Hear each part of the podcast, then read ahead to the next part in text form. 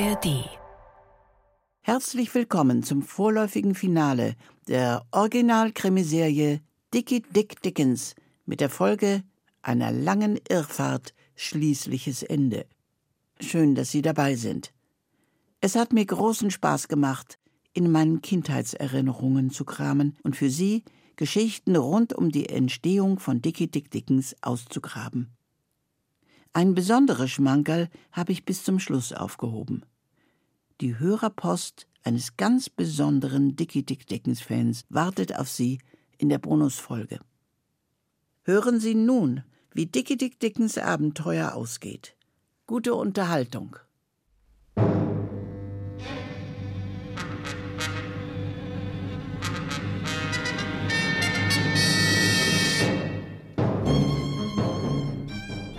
Wir erzählen Ihnen die Geschichte von Dickie Dick Dickens. Eine Geschichte, die nicht nur atembeklemmend sensationell, sondern auch geheimnisumwittert und höchst absonderlich ist. Die Geschichte von Dickie Dick Dickens, dem Tausendsasser unter den amerikanischen Verbrechern. Ein romantisches Abenteuer unserer Zeit.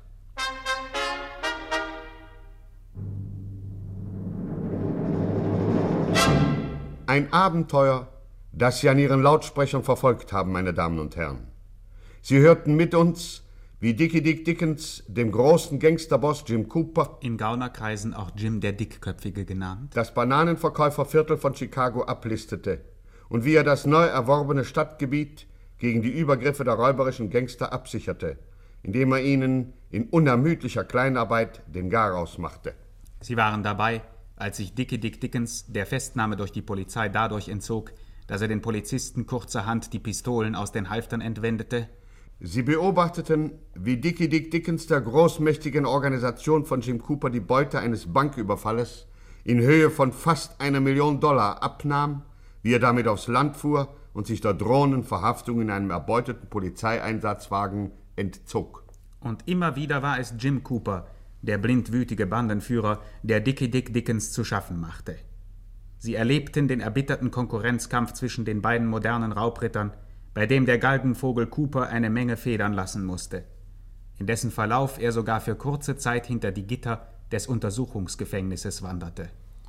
Sie verfolgten Dickens Bemühungen, sich eine eigene Verbrecherorganisation aufzubauen und waren Zeuge des brutalsten, hinterhältigsten Mordanschlages, der je in der Unterwelt von Chicago fehlgeschlagen ist. Sie vernahmen schließlich, wie der schwarze Kater Sebastian Dickie Dick Dickens das Leben rettete und wie die Grube, die Jim Cooper seinem Erzfeind geschaufelt hatte, zu seinem eigenen Grabe wurde. Jim Cooper und 13 seiner Männer wurden von einem Einsatzkommando der Polizei unter Führung von Kriminalkommissar Hillbilly zur Strecke gebracht. Also ich gratuliere Ihnen, Herr Kommissar. Ich gratuliere Ihnen von Herzen. Also zu große Worte, Herr Bezirksstaatsanwalt. Ich tat nur meine Pflicht. Ja, eben, eben. Die treue Pflichterfüllung ist es, die Ihnen die Anerkennung der ganzen Nation einträgt, mein lieber Hillbilly. Also nun schießen Sie mal los. Na, erzählen Sie doch mal geschwind.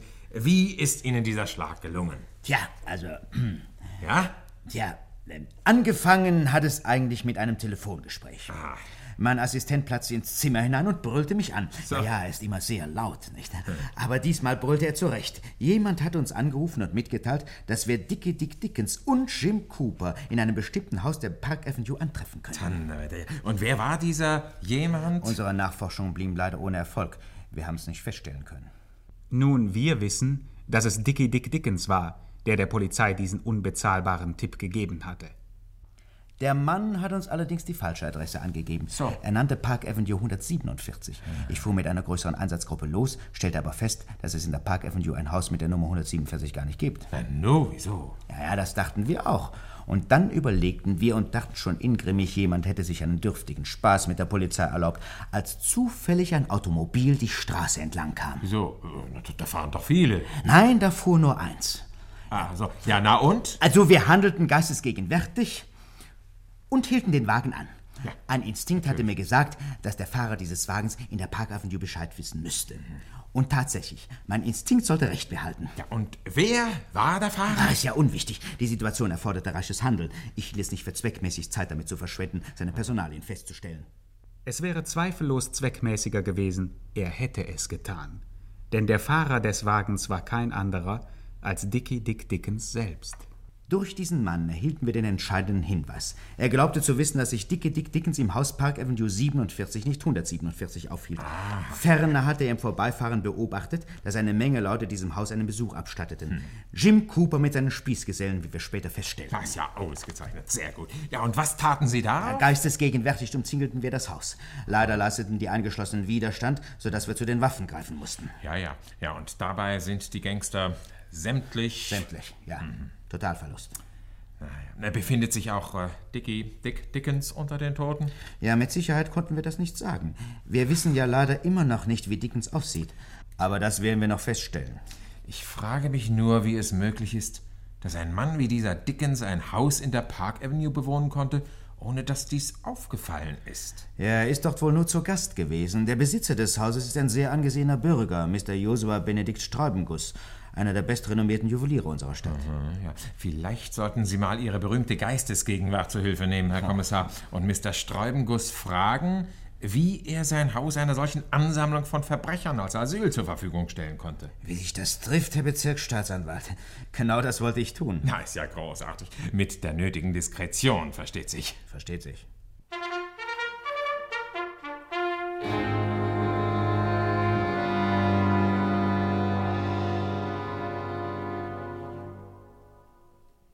Zur gleichen Zeit saß Dickie Dick Dickens mit seinem ständigen Begleiter Opa Kreckel, mit seiner Braut Effi Marconi und seinem neuen Mitarbeiter Bonko in einer kleinen, lauschigen Weinstube am westlichen Ufer des Michigansees. Geht, Herr Ober, was ist denn das da? Schwimmt ja eine Fliege in meinem Wein, Herr Ober. Bitte sehr, mein Herr. Lassen Sie doch den Ober, Mr. Dickens. Wir können froh sein, dass wir Wein trinken, sonst wäre es weit schlimmer. Bonko, was redest du wieder für einen Unsinn? Eine Fliege im Wein bedeutet langes, anhaltendes Glück. Das müssten Sie doch wissen. Das hat mir meine Großmutter schon beigebracht. Pein und Armut blühen mir, sehne Fliege ich im Bier. Krankheit und Beschwerden fühle ich, schwimmt eine Fliege in der Milch. Aber ich kann sorglos sein, fang eine Fliege ich im Wein. Was ja ein Vogel, Bonko. Du und deine Zitätchen. Aber recht hast du doch. Wir können jetzt wirklich sorglos sein. Jim, der Dickköpfige, kann uns nichts mehr anhaben. Was, mein Jungchen? Jetzt wirst du erst mal merken, wie schön das Leben sein kann. Ah, hoffen wir es. Ach, ab heute brauchst du dich nicht mehr so enorm anzustrengen, Dick. Und wir können uns wieder etwas mehr Ruhe gönnen. Und Dicky, eigentlich brauchst du dir jetzt auch gar keine eigene Bande mehr aufzubauen. Denn das wolltest du doch nur tun, weil Jim Cooper dich nicht in Frieden gelassen hat. Ja, richtig, natürlich, Effi. Dann hatte ich noch gar nicht gedacht, was soll ich jetzt noch mit einer Bande? Wäre ja verrückt.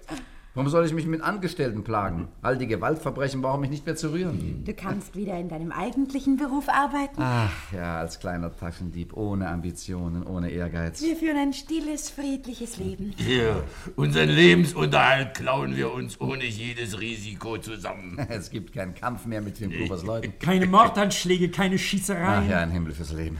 Wir brauchen nicht zu schießen, zu schuften, zu rackern. Wir haben wieder Freizeit. Und übers Wochenende können wir hinausfahren ins Grüne. Du hast eine Heldentat vollbracht, mein Jungchen. Chicago ist wieder frei. Ein jeder kann tun, was er will. Keine Konkurrenzklausel. In der Unterwelt von Chicago herrscht wieder Gewerbefreiheit. Ich könnte Ihnen bei Ihrer Arbeit helfen, Mr. Dickens. Sie wissen ja, ich bin gelernter Taschendieb. So, Und ich würde euch die Beute nach Hause tragen, Schmiere stehen und was sonst noch anfällt. Wir gründen einen kleinen, aber soliden Gewerbebetrieb. Ja, von mir aus gern. Also abgemacht, ihr beiden. Abgemacht. Und wir beide, Dick? Ja, Effi? Verstehst du, was ich meine? Ja, ja, mein Schatz, natürlich. Wir haben endlich wieder etwas Zeit füreinander. Ich könnte Klavier spielen. Ja. Du würdest mir zuhören. Natürlich. Ich könnte Passionsen legen. Du würdest mir zusehen. Ja, und gemeinsam? Äh, Gemeinsam Ja. können wir 66 spielen. Ja, aber das meine ich doch nicht, Dick. Wir könnten endlich heiraten. Wir können endlich heira äh, äh, heiraten. Ja. Ach so, ja. Daran habe ich eigentlich noch. Ja, daran habe ich natürlich schon immer gedacht, aber ich fürchte, das Standesamt wird uns da einen Strich durch die Rechnung machen. Nachdem Jim Cooper tot ist, werden sie jetzt mit doppeltem Eifer nach Dicke Dick Dickens suchen. Oje, oje, das hatte ich noch gar nicht bedacht. Die Polizei ist ja auch noch da. Oh wei, oh wei, dann ist es aber Essig mit unseren schönen Ah, du bist ein alter Pessimist, Bonko. Wir tauchen einfach in den Untergrund. Vor allem du, mein Jungchen. Du machst einen Strich unter dein bisheriges Leben und fängst neu wieder an. Ein Strich unter mein Leben. Ja, das wäre gar nicht so übel. Moment mal. Nein. Wartet hier auf mich, ich bin gleich wieder zurück. Ja, was hat er denn jetzt wieder vor? Er hat eine Idee gehabt, junger Mann. Und das ist dann immer sowas wie eine Sternstunde. Dickies Ideen kennen nicht ihresgleichen. Schnell, entschlossen und genial. Da sehen wir hin. Er spricht schon mit dem Ober. Ich möchte mal gerne telefonieren. Äh, bitte sehr, mein Herr. Hier ist der Apparat. Ja, danke. Sie zahlen dann 100 Ja. So. Eins, zwei, eins, zwei.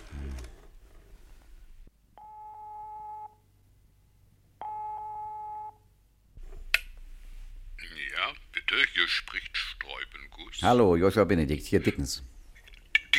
Ja, ja, haben Sie keine Angst, Sträubenguss. Ich will nichts von Ihnen, nur eine kleine Gefälligkeit. Ja und? Äh, War die Polizei schon bei Ihnen? Nein, Mr. Dickens, wieso? Ich nehme an, sie wird kommen, aber vorher muss ich mit Ihnen sprechen, Joshua. Bleiben Sie bitte im Haus, aber öffnen Sie niemandem die Tür. Hören Sie niemandem. Äh, auch Ihnen nicht. Was natürlich, mir sollen Sie natürlich aufmachen. Ich klingle zweimal kurz, dreimal lang, zweimal kurz. Können Sie sich das merken? Ja, zweimal äh, kurz, dreimal lang, Zweimal, zweimal ja, kurz. ja, ja. Tü, tü, tü, tü, tü, tü, tü. Ja, Kap kapiert? Ja, ja, das ist gut. Ist gut, ist gut.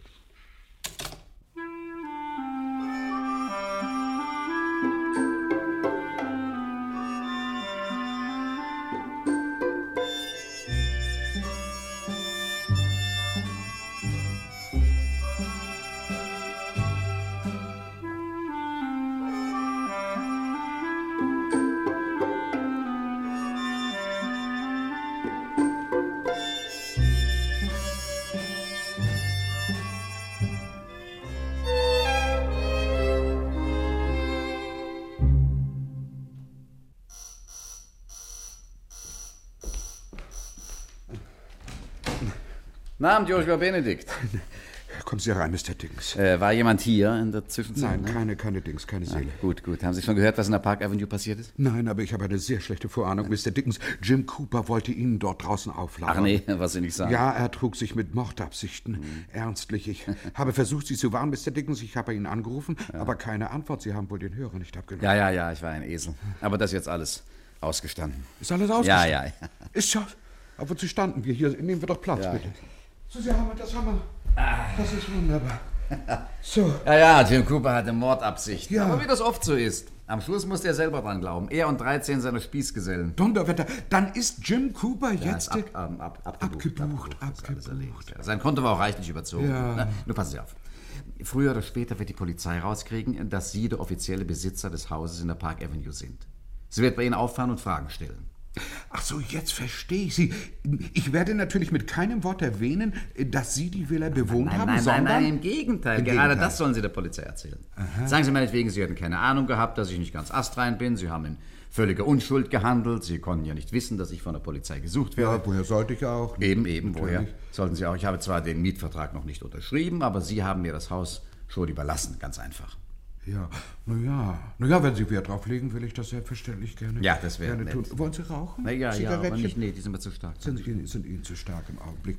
Ja, aber ehrlich gesagt, ich, ich kann mir nicht recht denken, äh, was Sie sich davon versprechen. Also, also passen Sie auf. Ich will einen Strich unter mein bisheriges Leben machen. Sehen Sie, die Polizei hat mich bis jetzt noch nie zu Gesicht bekommen. Es existiert auch kein Bild von mir. Ich habe es immer vermieden, mich fotografieren zu lassen.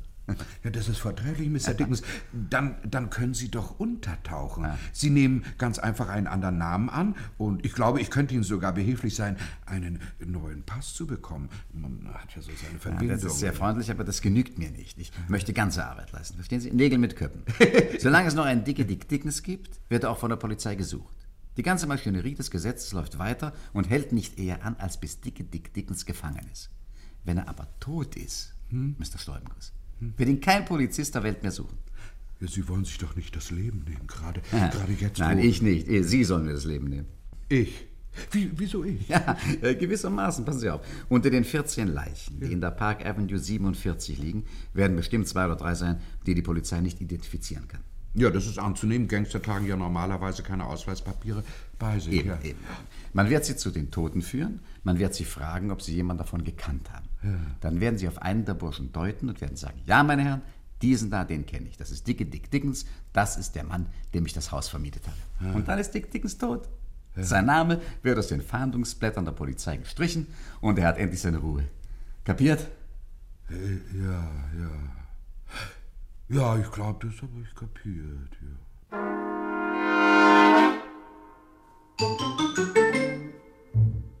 Es geschah genau so, wie Dickie Dick Dickens vorausgesehen hatte. Die Polizei kam, fragte. Und Joshua Benedikt Sträubenguss antwortete, er habe einem gewissen Dickie Dick Dickens sein Haus in der Park Avenue vermietet. Man führte Mr. Sträubenguss ins Schauhaus, zeigte ihm dort drei der Gangster, die in der Park Avenue ihr Leben gelassen hatten, die man aber nicht hatte identifizieren können. Und Joshua Benedikt Sträubenguss antwortete, Jawohl, Herr Bezirksstaatsanwalt, diesen da, den kenne ich. Das ist Dickie Dick Dickens. Das ist der Mann, dem ich das Haus vermietet habe. Ich danke Ihnen, Mr. Steubenguss. Und Ihnen, Herr Kommissar, gratuliere ich. Danke sehr, danke sehr. Gern geschehen, gern geschehen. Ja. Im Namen des Gesetzes war Dickie Dick Dickens somit gestorben. Und die spärlichen Unterlagen, die die Polizei über seine Person besaß, wurden zu den Akten gelegt. Kriminalkommissar Hillbilly erhielt das Polizeiverdienstkreuz zweiter Klasse mit Samtband und goldener Fischgräte. Und die Presse war des Lobes voll über seine von uneigennützigem Einsatzwillen sprühende Heldentat. Chicago dank dem tapferen Kommissar Hillbilly, der die Stadt vom Verbrecherunwesen gereinigt hat. Ja, bravo, lies weiter, Opa. Die beiden prominentesten Verbrecher unserer Tage hat er zur Strecke gebracht. Jim Cooper, den ungekrönten König der Unterwelt, und Dickie Dick Dickens, den geheimnisvollen Gegenspieler von Jim Cooper, den Millionendieb von Chicago, der mehr als einmal unsere wackere Polizei gefoppt hat. Doch jetzt ist auch er mit seiner Kunst am Ende. Noch einmal wird er die Polizei nicht an der Nase herumführen. Ja, hast du gedacht. Wenn die wüssten. Die Ermittlungsverfahren gegen Jim Cooper und Dickie Dick Dickens sind abgeschlossen. Nein. Die beiden gefährlichsten Männer unserer Stadt sind unschädlich gemacht. Chicago kann wieder ruhig schlafen. Ja, das ist ein Wort. Legen wir uns schlafen. Ein paar Stunden Ruhe. Aber uns alle verdient.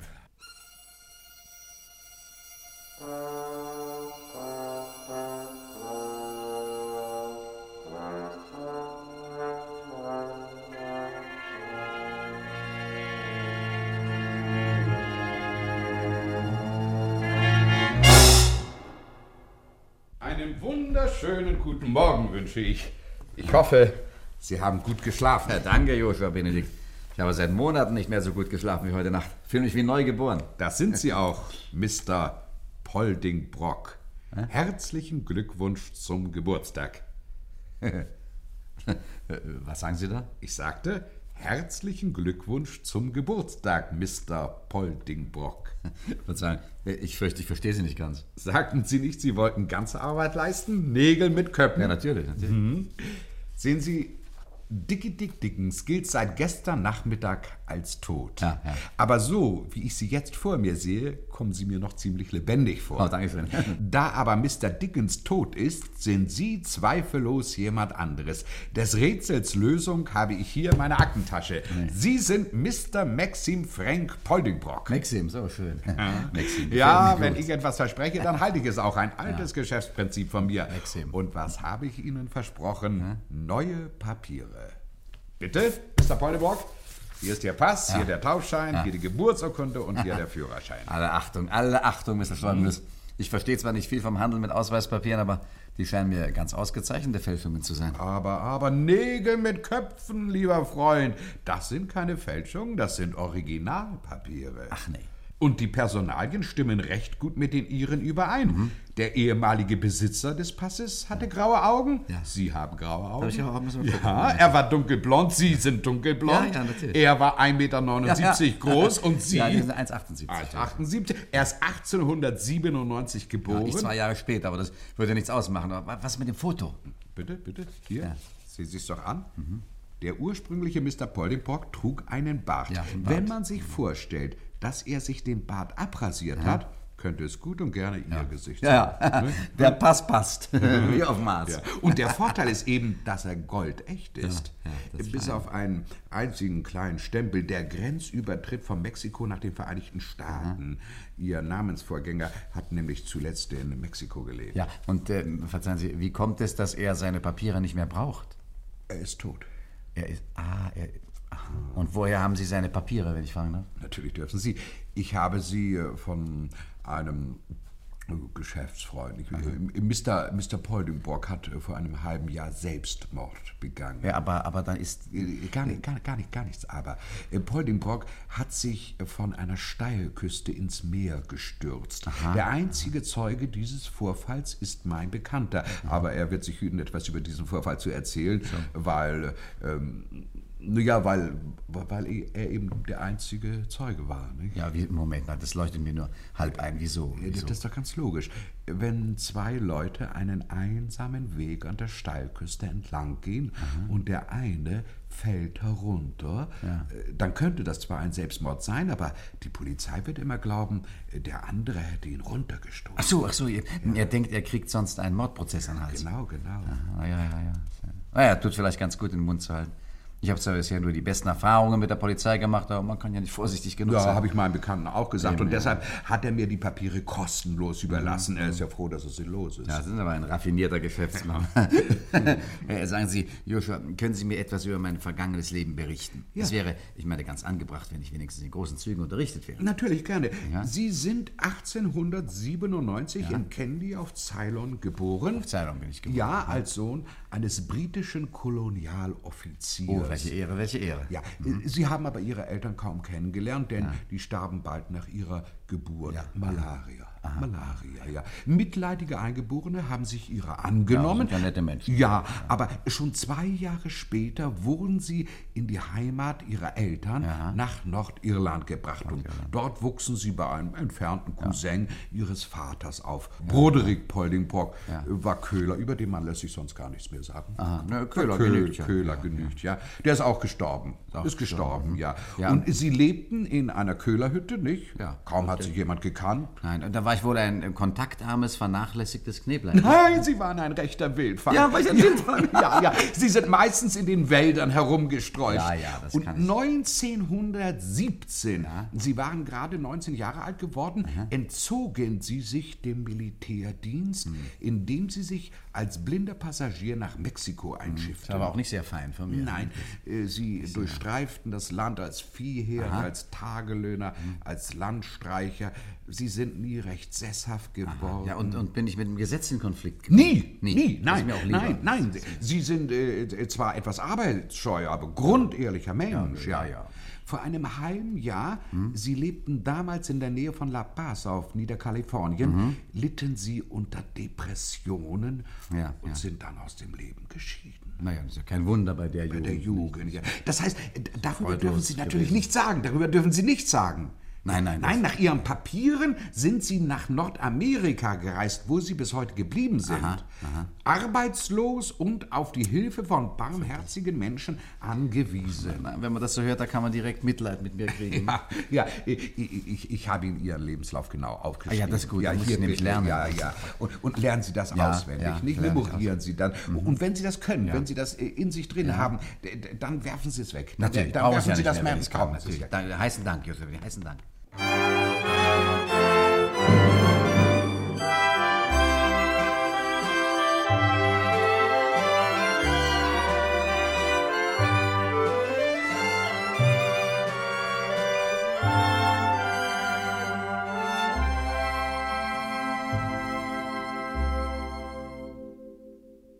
Und Dickie Dick Dickens alias Maxim Frank Poltinbroke, tat, wie ihm geheißen.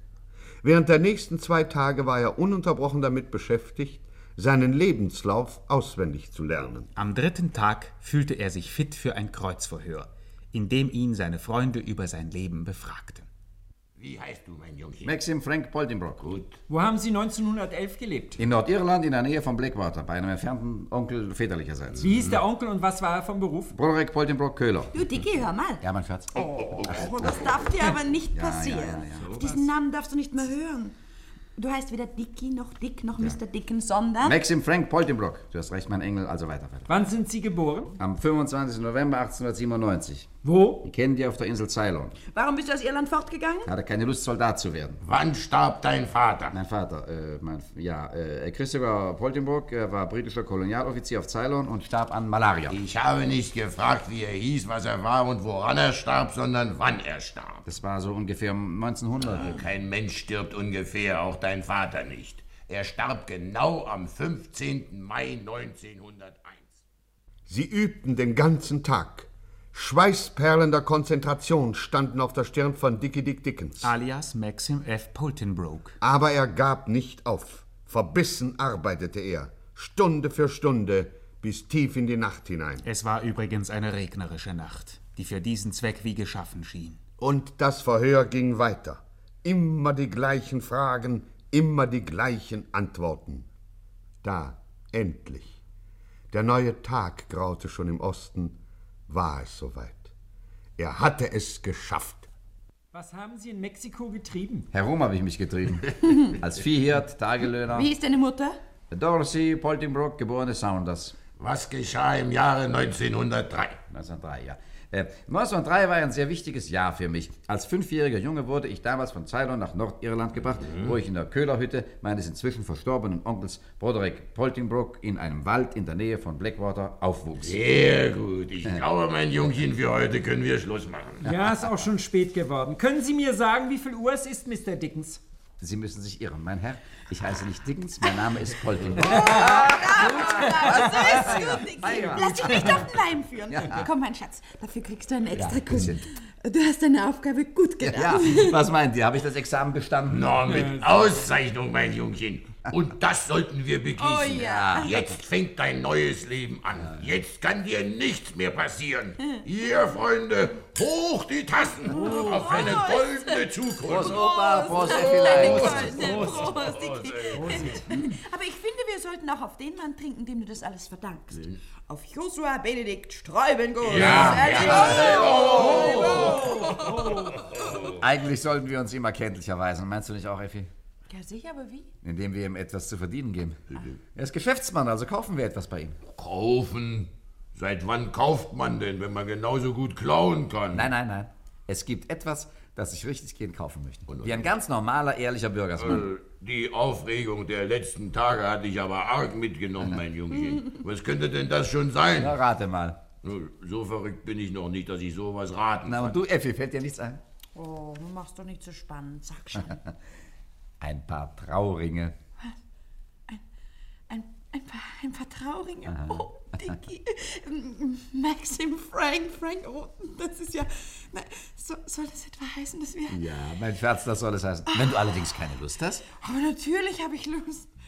Natürlich hatte sie Lust. Welche Frau hätte keine Lust, wenn es ums Heiraten geht? Auf den Tag genau vier Wochen später gab sie dem ehrenwerten Mr. Maxim F. Poltingbrook das Ja-Wort fürs Leben. Ja. Das war Effis Ja-Wort.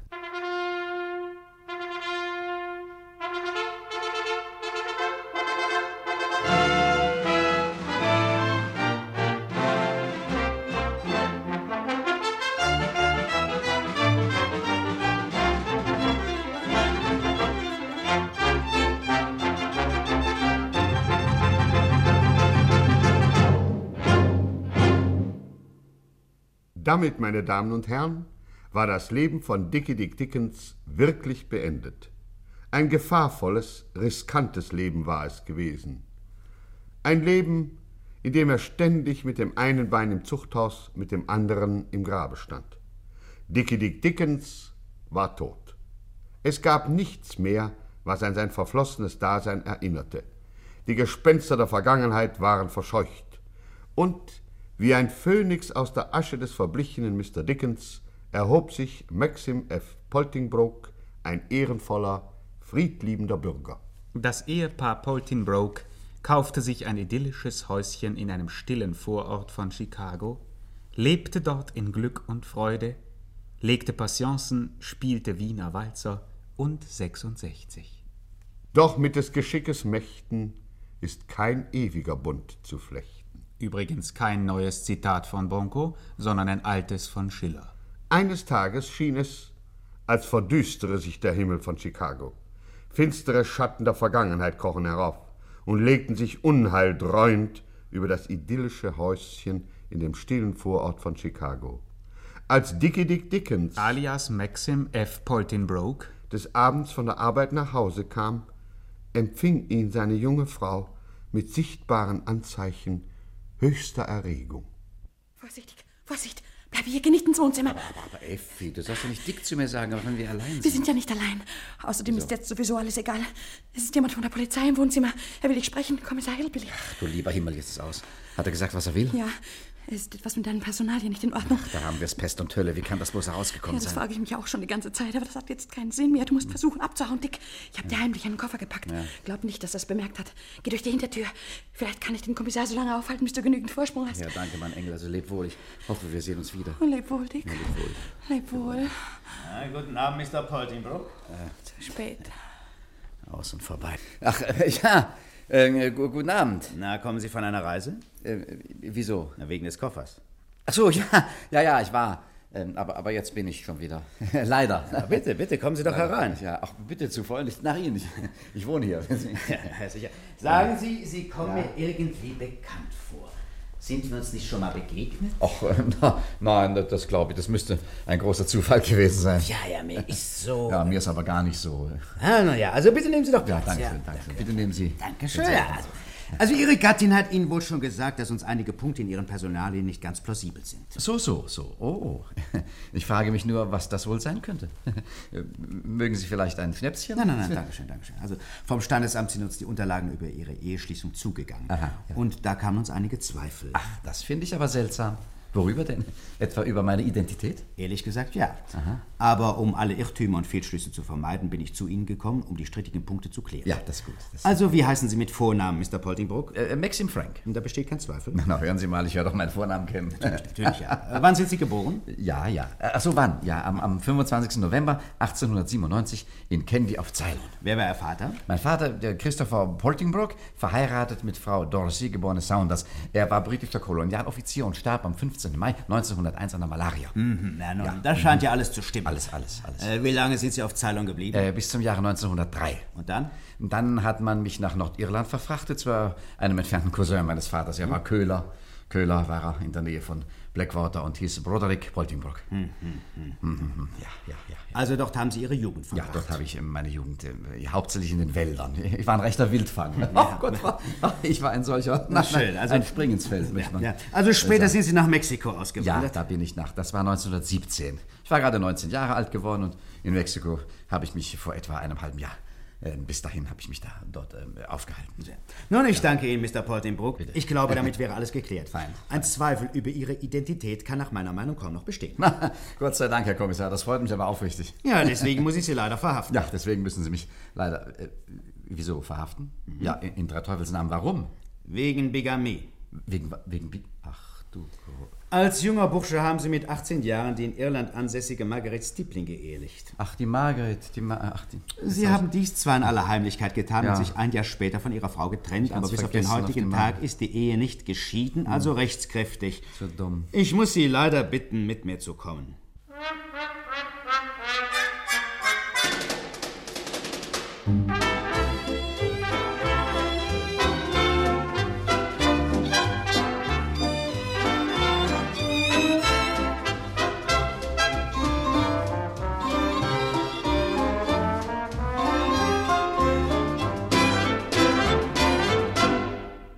So wechselte Dickie Dick Dickens sein idyllisches Häuschen in dem stillen Vorort mit einer weniger idyllischen Zelle im weniger stillen Stadtgefängnis von Chicago. Ein Opfer seines Passes, in dem versehentlich von den drei Worten ledig, verheiratet und geschieden das Falsche unterstrichen war. Meine Damen und Herren, das war vorläufig das letzte Abenteuer von Dickie Dick Dickens. Das nächste Mal können Sie ruhig versäumen, Ihr Radio anzustellen. Denn die Zeit, die Dickie Dick Dickens im Gefängnis zubrachte, verlief so ruhig, dass es sich nicht lohnt, darüber zu berichten. Aber wir melden uns wieder, wenn er seine Strafe abgesessen hat. Dann hören Sie mehr über das aufsehenerregende, sensationelle, atemberaubende Leben des gefährlichsten Mannes von Chicago.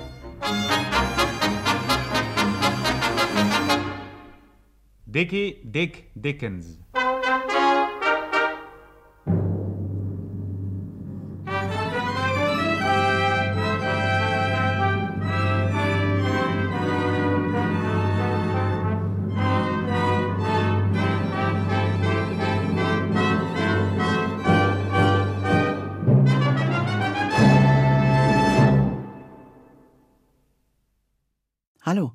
Hier nochmal Bettina Förg.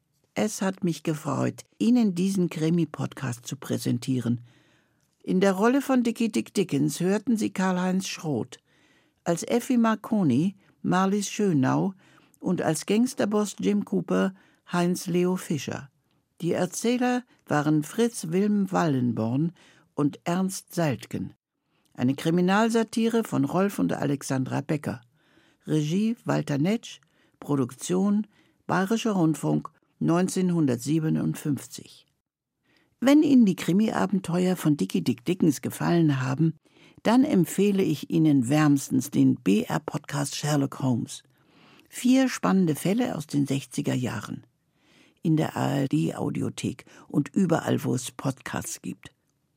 Der Erfinder des weltberühmten Meisterdetektivs war übrigens ein ganz großes Vorbild für meinen Vater und für seine erfolgreiche Krimireihe für Funk und Fernsehen. Gestatten, mein Name ist Cox. Aber das ist eine andere Geschichte. Und nicht vergessen, in der ARD-Audiothek wartet noch eine Bonusfolge auf Sie.